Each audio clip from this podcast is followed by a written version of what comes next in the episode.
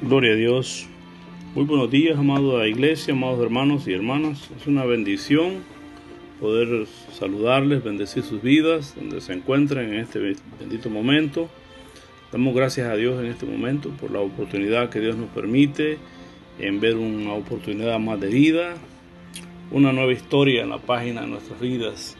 Alabado sea el Señor Jesucristo por eso. Una bendición muy grande. Es mi deseo que haya amanecido con aliento, con fuerza y con ánimo para seguir en estos santos caminos del Señor. Amén.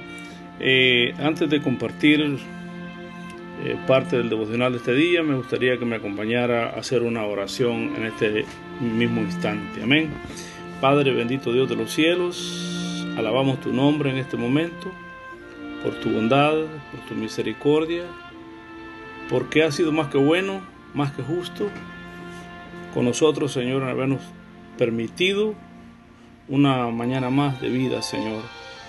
Padre, bendigo a mis hermanos, mis hermanas, bendigo a la iglesia, Pentecostal Casa de Oración, y bendigo, Señor, el nombre de nuestro Señor Jesucristo, el cual se entregó y se dio a sí mismo por nosotros, y está sentado a la diestra del Dios Padre, intercediendo por nosotros, por cada uno de los que formamos tu iglesia. Padre, en el nombre de Jesús, en esta mañana, Señor, te suplico en tu misericordia, Señor, los hogares, las vidas que escucharán esta palabra, sean, Dios mío, Señor, llenos de tu santa presencia. Padre, que donde el desánimo quizás, Señor, se ha apoderado, tu presencia llegue, Señor, y de ánimo, Señor, de los cielos. Bendito Dios, porque tu palabra dice, bendito Padre, que lo mejor está por venir, Señor. Y como dijo Mardoqueo, Señor de los cielos, respiro y liberación vendrá de cualquier parte para los judíos. Y creemos, Señor, que respiro y liberación viene para tu iglesia, para tus siervos de cualquier lado, Señor, porque somos tus hijos, somos tu novia, Señor, que vienes a recoger muy pronto a esta tierra, Padre. En el nombre de Jesús, gracias por ese privilegio tan grande que nos ha permitido, Señor, de formar parte de esta última generación, Señor, que no pasará, Señor hasta que todo esto acontezca, como dice tu Santo Evangelio. Señor, en el nombre de Jesús, te damos gracias en este momento. Espíritu Santo, te damos la bienvenida, tú como maestro que lo sabes todo, que nutres, que fortaleces, enseñas y explicas tu palabra. Te pedimos, Espíritu de Dios, que nos ayudes en esta reflexión de tu palabra. En el nombre de Jesús, Señor.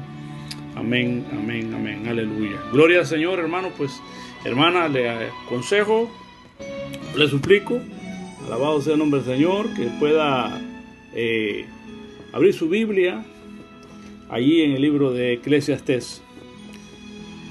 Eh, es un pasaje que nos va a ministrar, a educar, a formarnos, a ordenarnos, etc. Eh, en el capítulo 5 del libro de Eclesiastés, la insensatez de hacer votos a la ligera. No sé si alguna vez le ha pasado a usted eso, que a veces ha hecho un voto, ha hecho un voto una promesa, y le hizo una promesa a alguien y después usted realmente empieza a recapacitar, y ahora cómo voy a hacer para cumplir eso que he prometido, y a veces pues ya anda con esa congoja, a veces realmente pues no puede ni dormir, descansar tranquilo, y eso se vuelve ya una fatiga realmente, ¿verdad? Porque usted hizo una promesa a la ligera, ni se dio cuenta cuando usted ya comprometió su palabra. Y la Biblia dice que nuestro sí sea sí, nuestro no sea no. Y muchas veces decimos sí cuando tenemos que decir, no y a veces decimos no cuando tenemos que decir sí. Pues vamos a ver entonces qué aprendemos, ¿verdad? Tenemos que aprender que algunas veces tenemos que decir no y algunas veces tenemos que decir sí. Dice la Biblia en Eclesiastés capítulo 5, verso 1 adelante. Dice, cuando fueres a la casa de Dios, Guarda tu pie y acércate más para oír que para ofrecer el sacrificio de los necios, porque no saben que hacen mal. No te des prisa con tu boca, ni tu corazón se apresure a proferir palabra delante de Dios, porque Dios está en el cielo y tú sobre la tierra. Por tanto, sean pocas tus palabras, porque de la mucha ocupación viene el sueño y de la multitud de las palabras la voz del necio. Cuando Dios hace promesas, no tardes en cumplirla, porque Él no se complace en, el, en los insensatos. Cumple lo que prometes. Mejor es que no prometas y no que prometas y no cumplas. No dejes que tu boca te haga pecar. Y preste la atención a la parte B de este texto bíblico, el verso 6. Ni digas delante del ángel que fue ignorancia, porque harás que Dios se enoje a causa de tu voz y que destruya la obra de tus manos. No digas delante del ángel, o sea que hay un testigo frente de nosotros, invisible, que no lo miramos, pero está presente cuando usted está hablando. Cuando usted y yo estamos utilizando nuestra lengua. Hay alguien que está tomando nota de eso. Por eso dice la Biblia que muchos serán juzgados por sus palabras, dice la palabra del Señor, ¿verdad? Palabras obscenas, de mentira, etc. Tenemos que tener mucho cuidado porque hay alguien que está tomando nota de nuestras palabras. Pero bien, el versículo empieza diciendo que cuando fueres a la casa de Dios, aquí podemos eh, extraer algo, cómo debemos de comportarnos cuando vamos a la casa de Dios. El primer consejo es acércate más para oír. Escuche esto, acércate más para oír.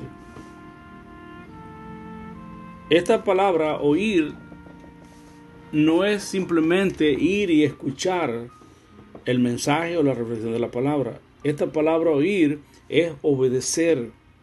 O sea, el objetivo primordial de lo del por qué yo voy a la iglesia es porque en mi espíritu tiene que haber un vivo deseo de obedecer lo que yo estoy escuchando, que me están predicando. Cuando yo voy con un espíritu así, dócil, porque quiero obedecer lo que Dios me está diciendo. El primer paso es acércate más por ir.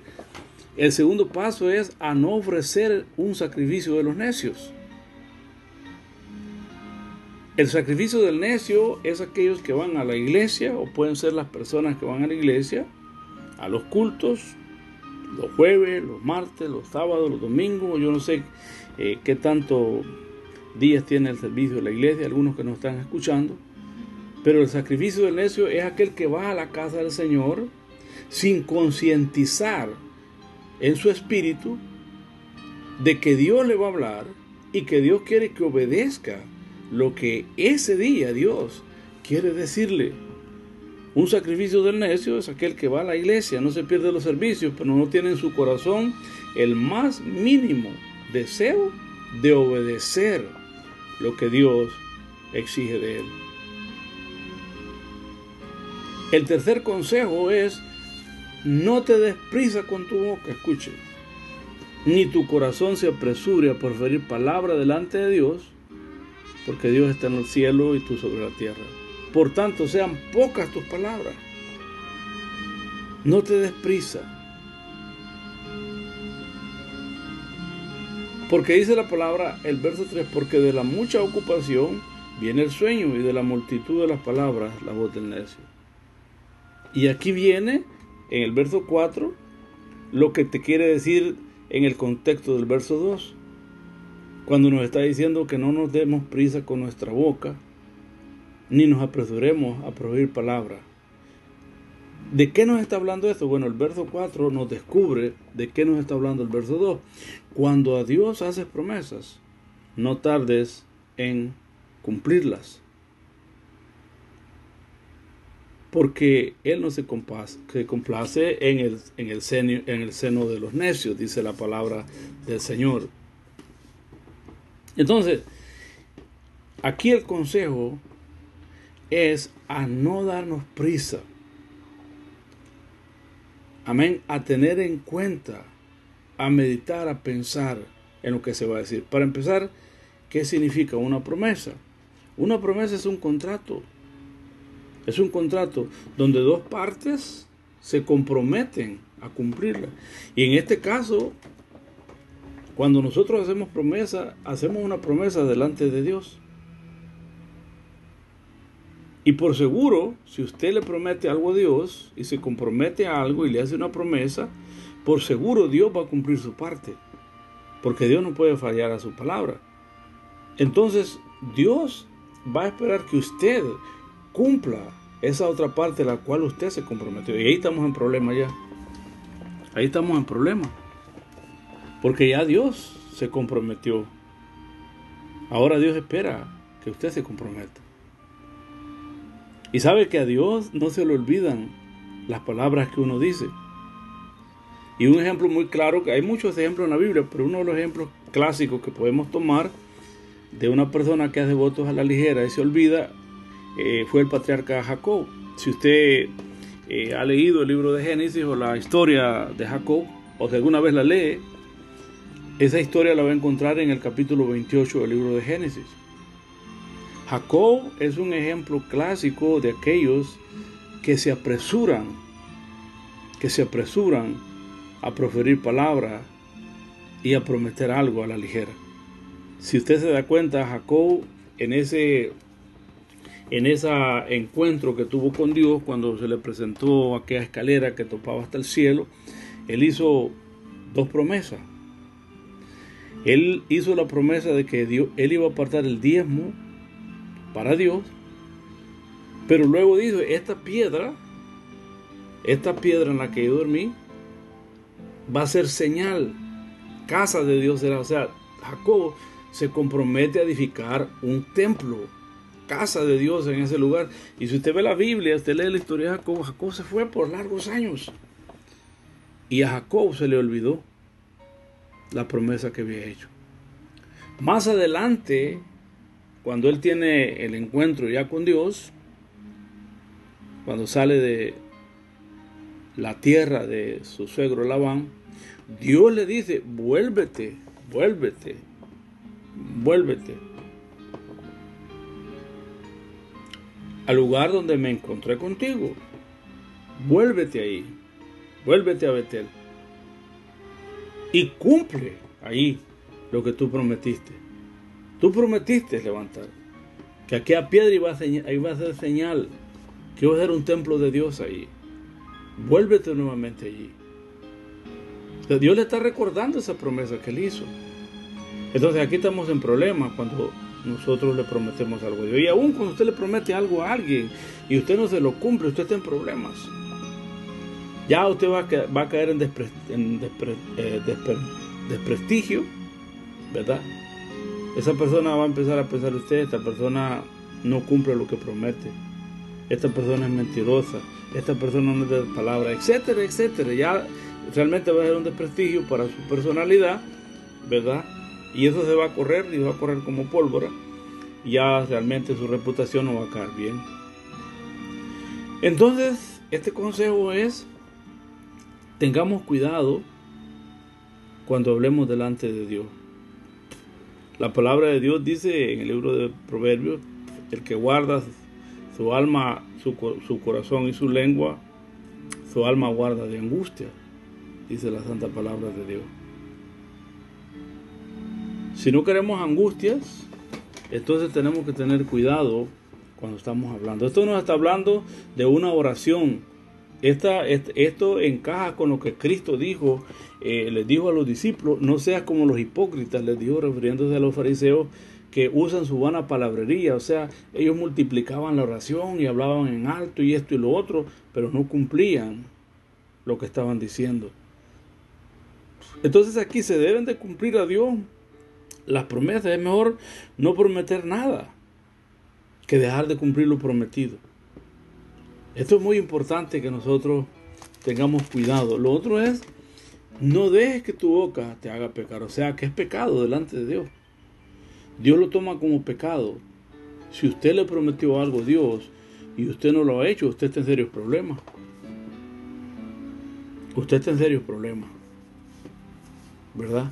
¿Por qué? Porque aquí dice que eso es pecado.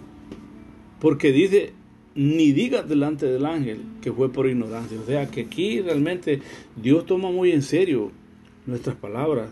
A Dios no le gusta jugar. Dios es amoroso, Dios es compasivo, pero Dios no es juguetón. Dios toma muy en serio las palabras que nosotros realmente decimos delante de Él. Y esto es muy importante que nosotros tengamos mucho cuidado, porque acordémonos, hay un ser angelical siempre delante de nosotros, tomando en cuenta. Dice que hay un libro de obras, ese ángel probablemente tiene un libro escribiendo cada palabra que nosotros decimos, especialmente cuando vamos a orar. Tengamos mucho, mucho cuidado. Vea que a veces eh, en la Biblia hubo un hombre que le prometió a Dios darle lo primero que le saliera a saludarse y Dios le daba la victoria. Y dice la Biblia, dice la Biblia, que su, única hija, su única hija, dice que salió a recibirle. Fíjese bien. Y este fue un dolor grande para este hombre realmente, porque ya había prometido que lo primero que le saliera a su encuentro, eso le iba a entregar al Señor. Y su única hija fue la que salió a recibirle. Y este fue un gran dolor para este hombre, porque tuvo que cumplir su promesa. Tengamos mucho cuidado realmente, ¿verdad? Luego, mire cómo termina la parte B del versículo 6. Dice, ¿por qué harás que Dios se enoje a causa de tu voz y que destruya la obra de tus manos? O sea, ¿por qué harás que Dios se enoje a causa de tu voz? Entonces, lo que nos está diciendo es que la manera de evitar el enojo de Dios es meditar en lo que vamos a decirle a Él en oración, meditar a lo que le vamos a prometer a Él en oración. Hay mucha gente que le dice, Señor, si tú me sanas, Dios mío, yo prometo esto, esto, y a veces Dios ha cumplido su parte y ellos no lo han cumplido. Es de vivir en pecado delante de Dios si no hemos cumplido eso. Hay personas que le dicen, Señor, si tú me das esto, yo te voy a dar fieles en mi diezmo y mi ofrenda, y no lo han hecho. Eso es pecado delante de Dios. Porque usted prometió, usted se enlazó en las palabras de su boca. Entonces nosotros tenemos que tener mucho cuidado con lo que nuestras palabras nos pueden meter en serios problemas. Entonces, al entrar a la casa de Dios, el creyente debe hacerlo con una reverencia y no de una manera descuidada y deslenguada para hablar delante de Dios. Necesitamos, amado hermano, estar listos para obedecer lo que estamos oyendo, lo que Dios nos dice en su santa palabra. Así que esta es la reflexión de esta mañana. Amén. Tengamos cuidado a no hacer votos a la ligera. Escuchemos primero, reflexionemos y después actuemos. Tomemos la decisión. Si realmente yo puedo realmente hacerle frente a esta situación, puedo cumplir esto realmente que estoy prometiendo delante de Dios. Padre, te doy gracias en esta mañana. Bendigo a mis hermanos, bendigo a la iglesia. Bendigo, Señor Dios mío, tu santo nombre en esta mañana, Señor. Padre, perdónanos porque de una u otra manera algunos de nosotros hemos comprometido nuestra palabra y no hemos cumplido. Te pedimos perdón, Señor de los cielos. Te suplicamos, Señor, que nos ayudes a ser sabios y a ser honestos con nosotros mismos, Señor. A pensar primero si podemos cumplir, Dios Todopoderoso, algo a lo que nos hemos comprometido, Señor. En el nombre de Jesús te doy la gloria y la honra a ti, Padre, y te suplico, Dios mío, en tu misericordia, seas tú fortaleciendo tu iglesia, Señor. Oro, Padre, Señor, en esta mañana, si hay alguien enfermo, si hay alguien en necesidad, Señor, yo te pido que lo bendigas, que lo guardes, que lo levantes, que lo llenes de tu Santo Espíritu, Señor, en el nombre de Jesús de Nazaret, Señor. Yo oro, Señor, por sanidad, Señor, en este momento. Oro, Señor, por aquellos, Señor, que tienen miedos innecesarios en medio de esta pandemia, Señor. Ayúdanos a ser, Dios mío, Señor de los cielos, sensatos. Ayúdanos, Señor, a observar las medidas de seguridad, pero arranca todo miedo innecesario, Señor. Tu palabra dice que el ángel de Jehová acampa alrededor de los que te temen y los defienden, Señor. Quita, Dios mío, todo miedo innecesario que se ha apoderado, un espíritu del diablo de miedo que se ha apoderado, Señor Dios mío, innecesario, Señor de los cielos. Nos llamas a ser sensatos, pero no ser miedosos, Señor, Dios mío, porque tú estás con nosotros, Señor. Ayúdanos, Señor, en medio de esta situación que hasta aquí pues ha sido fiel con nosotros, nos ha bendecido grandemente, Señor. En el nombre de Jesús, Señor, te pido que guardes tu iglesia, Padre, y la bendigas en Cristo Jesús. Amén, amén, amén. Dios me les bendiga, mis amados hermanos. Que la gloriosa paz de nuestro Señor Jesucristo esté sobre cada uno de ustedes y a seguir adelante hasta la venida del Señor. Bendición.